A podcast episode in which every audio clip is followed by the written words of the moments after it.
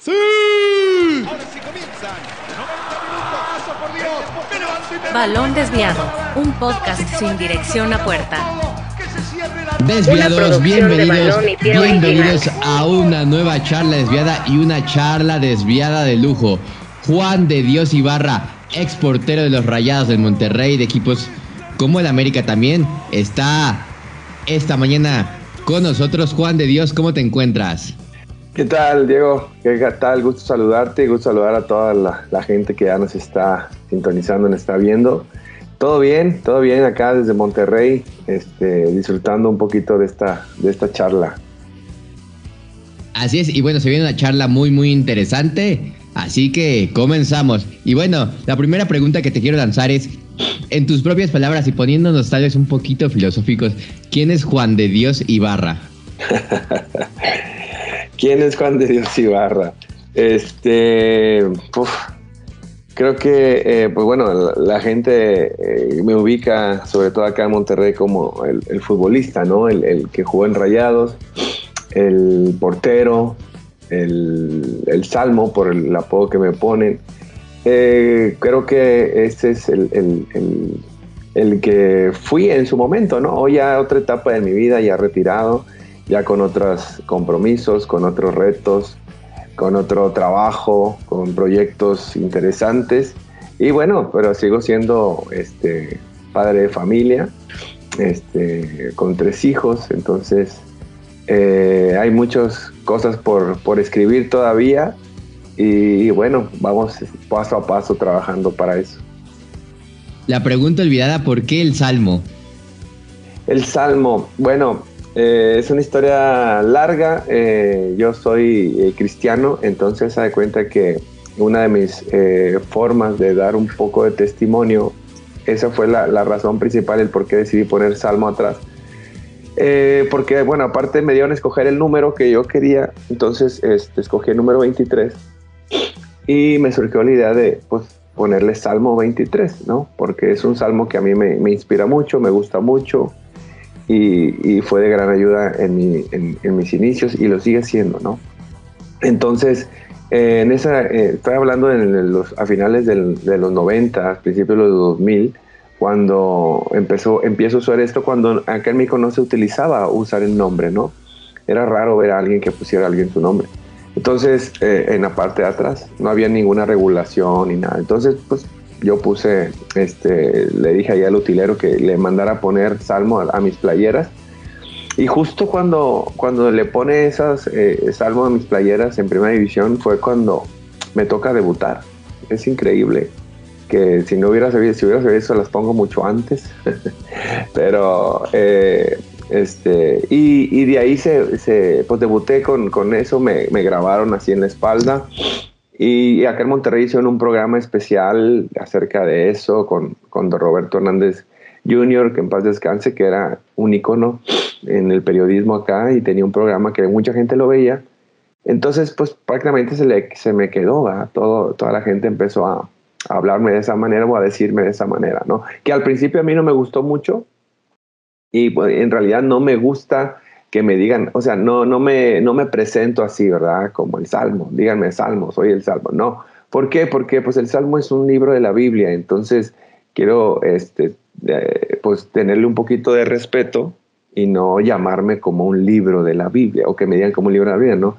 Pero digo, tampoco me incomoda si alguien me lo menciona. No solamente yo en mi presentación no digo que soy, que soy el Salmo, ¿no? Entonces, este, esa es de las curiosidades también de, de eso. Y me dejaste mucho con la curiosidad y tal vez también a la gente. ¿Qué dice ese salmo que tanto representa para ti? Sí, es un salmo de, confianza en Dios. Este, el versículo 1 dice, Jehová es mi pastor, nada me faltará. El, este, el escritor, que es David, hace una analogía. David era pastor de ovejas y hace una analogía, ¿no? Él poniéndose en lugar de una oveja y Dios siendo su pastor. Y las ovejas, pues son los animales más indefensos que, que pueda haber. Las ovejas no comen si no lo ponen en un lugar este, cómodo para comer, se pueden morir de hambre.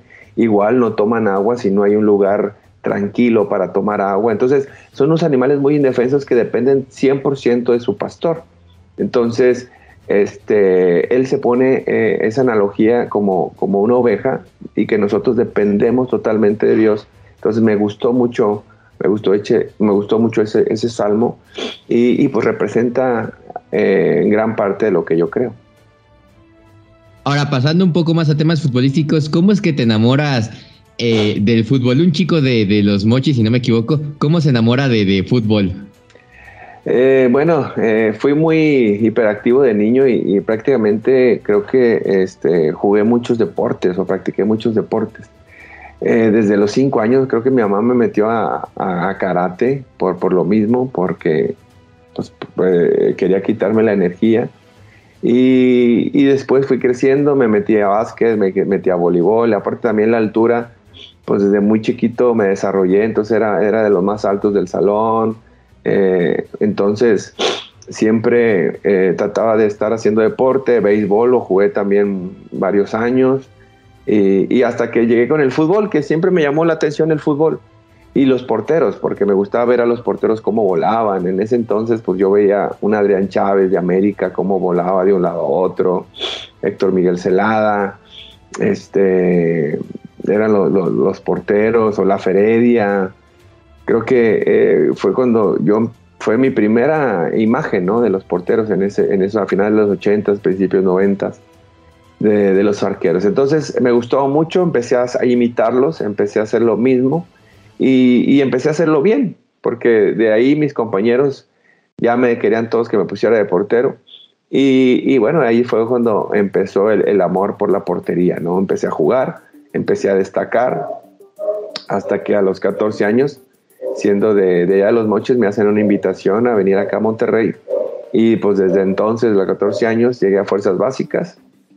Y, bueno, esa, eh, esa fue la historia de mis inicios. ¿Y cómo se, da ese debut? Digo, sabemos que con los jugadores de cancha, por lo regular es que entran a cierto minuto, tal vez el minuto 80 y debutan. Pero de un portero, ¿cómo se vive ese debut siendo que tienes tal vez la responsabilidad en zona baja del equipo? Sí, eh, este, pues se, da lástimamente por una lesión del, compañero, ¿no? Del portero que estaba jugando. Se lastima y al minuto, no recuerdo si al minuto 60 por ahí, todavía faltaba como media hora o 20 minutos del partido, me toca entrar, ¿no? Este, pues todavía recuerdo ese, ese, sensación de, estar calentando, ir al medio campo, ¿no? donde está toda la adrenalina, todo el nerviosismo, se te, se te llena aquí, me sientes en el pecho, cómo se te carga, ¿no? Esa sensación de que vas a debutar. Y, bueno, ese trayecto del medio campo a la portería eh, se te hace este, como que eh, la culminación de un sueño eh, que, tenías desde, desde, chiquito, ¿no? De que llegas a, fuerzas básicas, pero sabiendo que es el principio de, algo mucho mejor, ¿no? Entonces se da por la lesión, eh, ganamos el partido, íbamos ganando 1-0, eh, seguimos este, con el 0 y eso fue muy importante, muy bueno para mí, mi carrera y fue el sueño, como te digo, fue el sueño de, todo futbolista eh, que, todavía no es profesional, que quiere, sueña con, con debutar, es el sueño. ¿Y cuál consideras que fue tu mejor momento tal vez como futbolista, donde tal vez te hayas sentido más cómodo, tal vez en un equipo en cierta temporada? creo que los, pues, los momentos más padres, sin duda, creo que han sido los, los campeonatos, ¿no? Es lo que pues, más se disfruta. ¿Por qué? Porque es la, la culminación de todo un torneo que pues se, empiezas en una pretemporada, ¿no? Empiezas una pretemporada, poner las bases y, y, pues lo más pesado y luego todo el torneo y al final la culminación ser campeón. Entonces es un sentimiento indescriptible, una sensación única eh, una alegría increíble el, poder ser campeón. Y yo creo que esos son los recuerdos que, siempre vas a, vas a tener, ¿no? Y más porque acá en Monterrey la gente es muy, muy apasionada. Y a mí me tocó vivirlo en el 2003 por primera vez, cuando tenía Monterrey, eh, pues no sé cuántos años, 15, 17 años por ahí, sin, sin, ser campeón desde, los, desde el 86. Entonces, 17 años. Entonces, eh, la gente pues se volvió loca, digo, eh, sentido figurado, ¿no? salió a las calles junto con nosotros en en, en, el, en el recorrido que se hace ya habitualmente a los campeones. Y pues ver todas las calles llenas, repletas, la macroplaza acá en Monterrey que es enorme, verla llena, este, mucha gente eh, pues llorando por, por, porque vieron a su equipo campeón.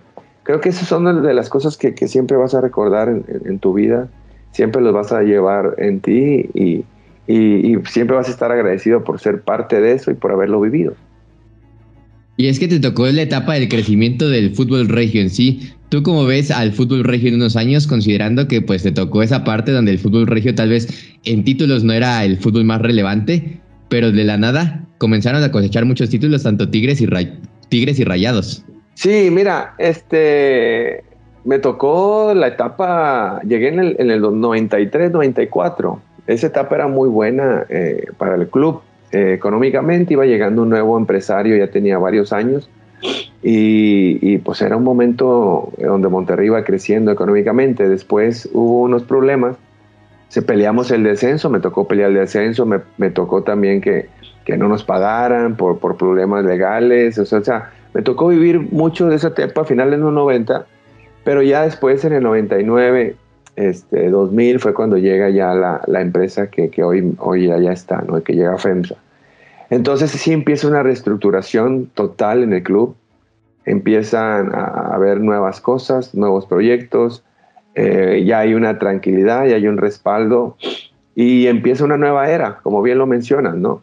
Eh, costó su tiempo este, verlo culminado, hasta en el 2003 fue cuando empezó el primer campeonato y ya después de ahí empezó Monterrey a, a levantar, ¿no? Pelear finales, a hacer un constante en la liguilla, a volver a ser campeón en 2009 y después viene la seguilla de los títulos internacionales, que también me tocó vivirlo, campeón en 2010, eh, se pierden algunas finales también.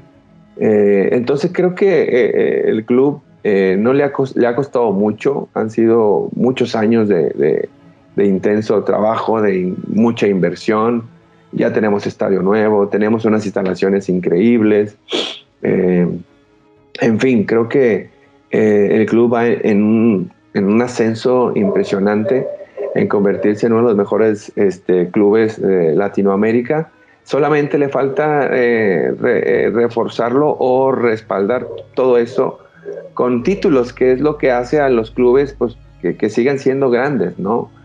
Eh, entonces, eh, creo que va en el camino correcto de hacerlo, de escribir su historia en el fútbol mexicano. Y, y bueno, esperemos que así sea. Y bueno, eh, los, eh, también hablando de, de, Tigres, creo que, que también eh, lo que vivió en la década pasada fue increíble.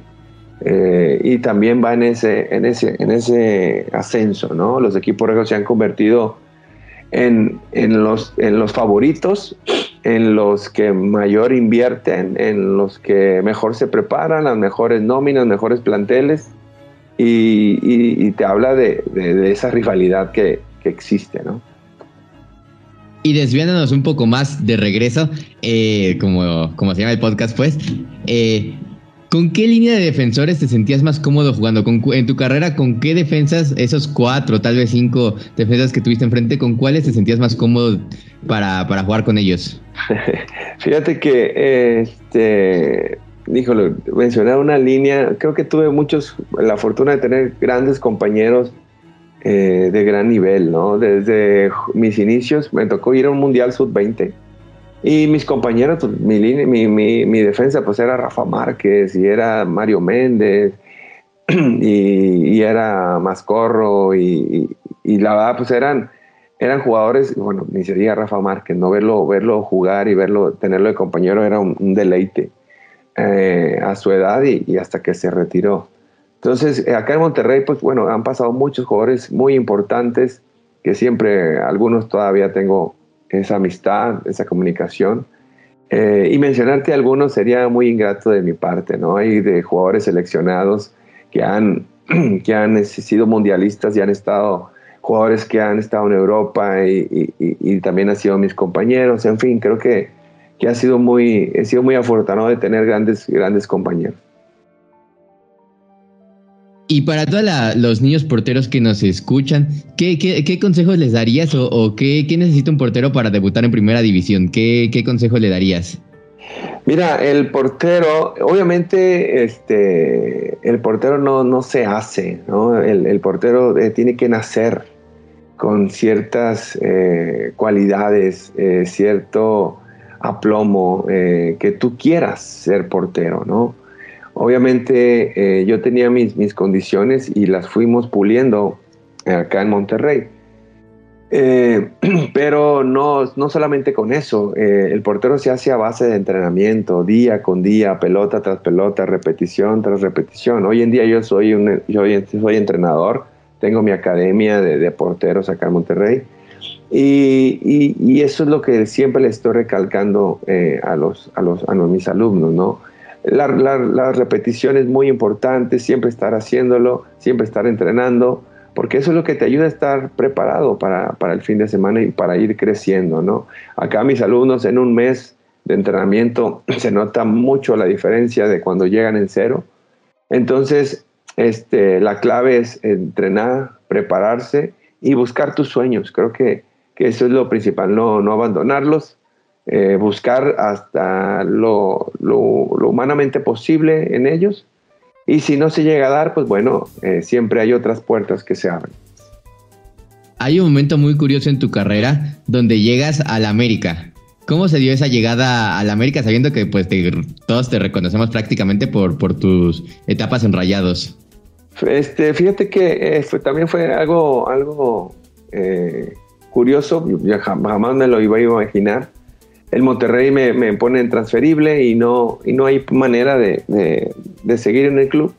Y la verdad tenía mucho pues, temor de, no encontrar algún equipo ¿no? que, que, pues, que me quisiera. ¿no? Este, y pues, que aparezca el América y, que me, y si aparte era el último campeón, este, para mí fue impresionante. Fue algo, algo único y fue una experiencia eh, inolvidable también. Fue eh, algo que, de niño a lo mejor yo, yo soñaba, porque yo crecí viendo a la América de los 80s, a principios de los 90s. Entonces, este, pues estar en ese club eh, pues fue algo, algo inolvidable, no cualquiera, y, pues puedo decir ¿no? que estuve ahí un año, que a lo mejor no fue de la mejor manera futbolísticamente, pues a lo mejor, ¿no? Aunque por ahí gané un par de títulos con ellos, pero la, experiencia, el estar ahí, el entorno, los compañeros con los que tuve también fue increíble. Entonces, pues es algo, algo, algo inolvidable. ¿Y cuál consideras que fue la mejor atajada de tu, de, tu carrera? Eh, pues fue, yo creo que una que hice en la Conca Champion, en el contra el Galaxy, en el 2013, que por cierto también fue fue considerada la mejor atajada del torneo, ¿no? Votaron ahí la, gente y, la, y esa fue la que ganó. Entonces fue algo muy padre, muy bonito, muy... Eh, este, pues eh, el que te hayan reconocido de esa manera. Y, sí, fue, fue, una, gran atajada. Eh, y aparte al jugador que, se la hice también al internacional irlandés, Robbie King, que jugaba en ese entonces en el Galaxy. Y a la postre después me regala su playera, reconociendo también la, gran atajada que había hecho. Entonces, este, es de las cosas padres que, que, pude vivir y que, que, puedo recordar. Y también mucha gente, mucha gente la recuerda, porque fue en las semifinales y fue un, momento crucial del partido. Eh, fue un parteaguas también. Después de esa atajada, este, dimos la vuelta al partido, perdiendo 1-0. Entonces, a lo mejor con ese gol las cosas se nos iban a complicar mucho. En fin, fue, fue algo, alguna experiencia increíble y, bueno, mucha gente la recuerda también. Y ahora desviándonos nuevamente un poco más, si, si te mencionamos la palabra fútbol, así de bote pronto, ¿cuál es la primera anécdota que se te viene a la mente? pues este, el fútbol es es todo para mí en, cierta forma, ¿no? Porque eh, fue mi, trabajo, este, y luego, bueno, primero fue mi, pasatiempo, mi hobby, después fue mi, trabajo, y ahora es mi, profesión, ¿no? Porque soy entrenador. Entonces prácticamente pues eh, crecí como futbolista y yo creo que me voy a morir como, como, como futbolista o, en el entorno del fútbol. Ahora sí llegamos a la dinámica de preguntas rápidas y desviadas, la cual consiste en que te voy a mencionar 10 elementos y tú me vas a responder con lo primero que se te venga a la mente. ¿Estás listo? listo. Rayados. Y mi primer amor, puede decirlo. Comida favorita. híjole, los tacos de trompo. Liga MX. Eh, lo primero que se viene a la mente, pues es, es, donde participé, pero me encantaría poder este, decir que, que vamos en ascenso, creciendo eh, pero híjole, los últimos años que ha pasado no ha sido así. Espero que sea eh, que, lo primero que, pensemos en un futuro sea en la mejor liga del, continente. Conca Champions. Eh, la competencia de los rayados. La mayor cualidad de Juan es. Híjole, me cuesta mucho, mucho hablar de mí, te diste cuenta en la primera pregunta, ¿quién es Juan de Dios? Me cuesta mucho decir algo de mí. Eh, híjole, cualidad, no sé. Me gusta ser, eh, pues no sé, la verdad no, no, no, sabe, no soy muy, muy franco, eh, muy, muy recto y, trato de manejarme siempre así. ¿El mejor jugador con el que compartí cancha fue? Esa sí me la pusiste difícil. Creo que yo me quedaría con dos, con Jesús Arellano y con Humberto Suazo. ¿El próximo campeón de Liga MX es? Ah, rayados. Salmo 23. Jehová es mi pastor, nada me faltará. ¿El mayor sueño de Juan en la actualidad es? Ah, el mayor sueño eh, siempre va a ser enfocado en, mi familia y en mis hijos. Creo que el mayor sueño es poder ver a mis hijos este, desarrollarse eh, profesionalmente. Ahorita que ya están los tres en la universidad, pues sueño verlos desarrollados profesionalmente y, familiarmente. Si no hubiese sido futbolista, ¿hubiera sido? Mis papás tenían farmacias de, en sus inicios. A lo mejor yo empecé a atender alguna eh, a los 13, 12, 13 años, ya empezaba a trabajar ahí.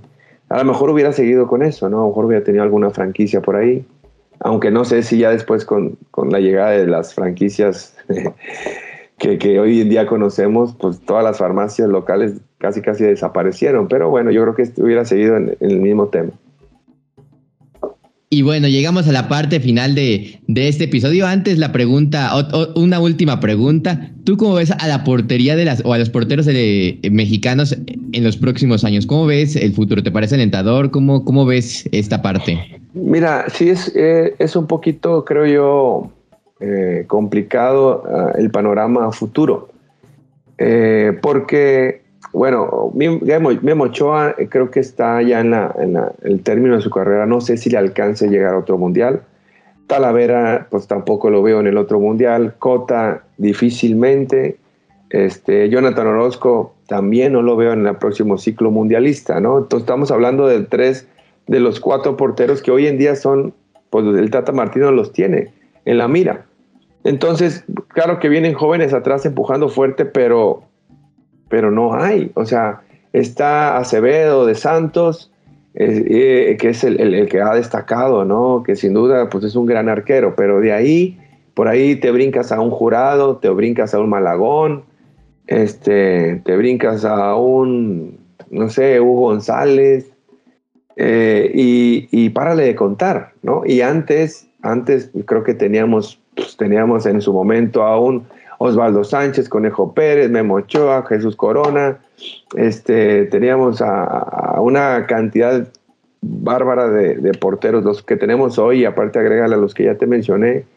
Entonces, eh, la falta, creo yo, de oportunidades para los jugadores mexicanos va a ser más complicado encontrar y, un, arquero que, pueda estar este, eh, en, primer nivel. Ojalá Acevedo se mantenga en ese nivel, que pueda dar el brinco a Europa, que sin duda creo que tiene el potencial para hacerlo, y eso va a significar mucho para, para él y su carrera.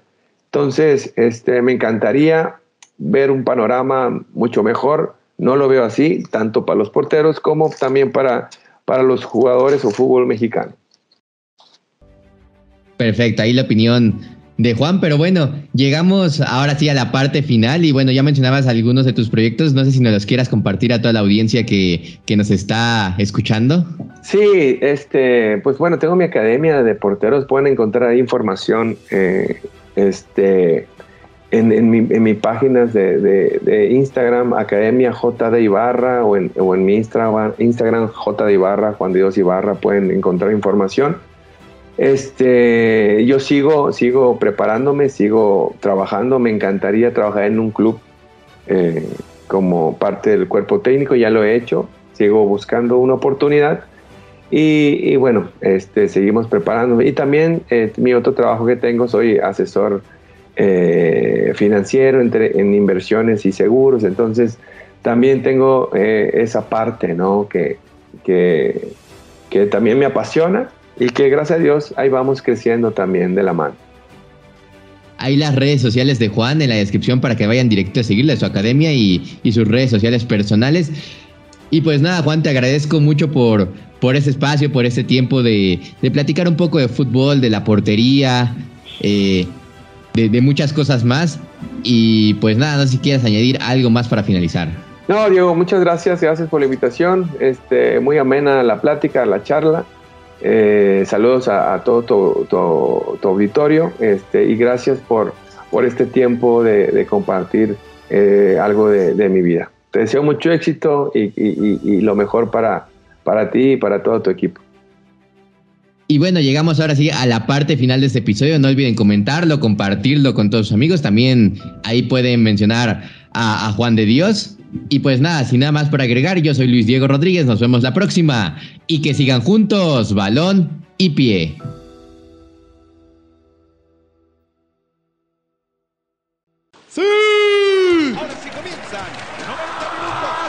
El análisis futbolero más objetivo y desviado del Internet, con entrevistas exclusivas y más. Todo esto con un equipo de bichologos expertos que te llevarán a las aguas de lo más destacado de cada jornada de la Serie A, Ligue 1, Bundesliga, Premier League, la Liga Santander, Champions League Europa League. No te lo puedes perder cada semana en tu plataforma de audio favorita. Balón Desviado, un podcast sin dirección a puerta. Una producción de Balón y Pie Originals. Todo el mundo sabe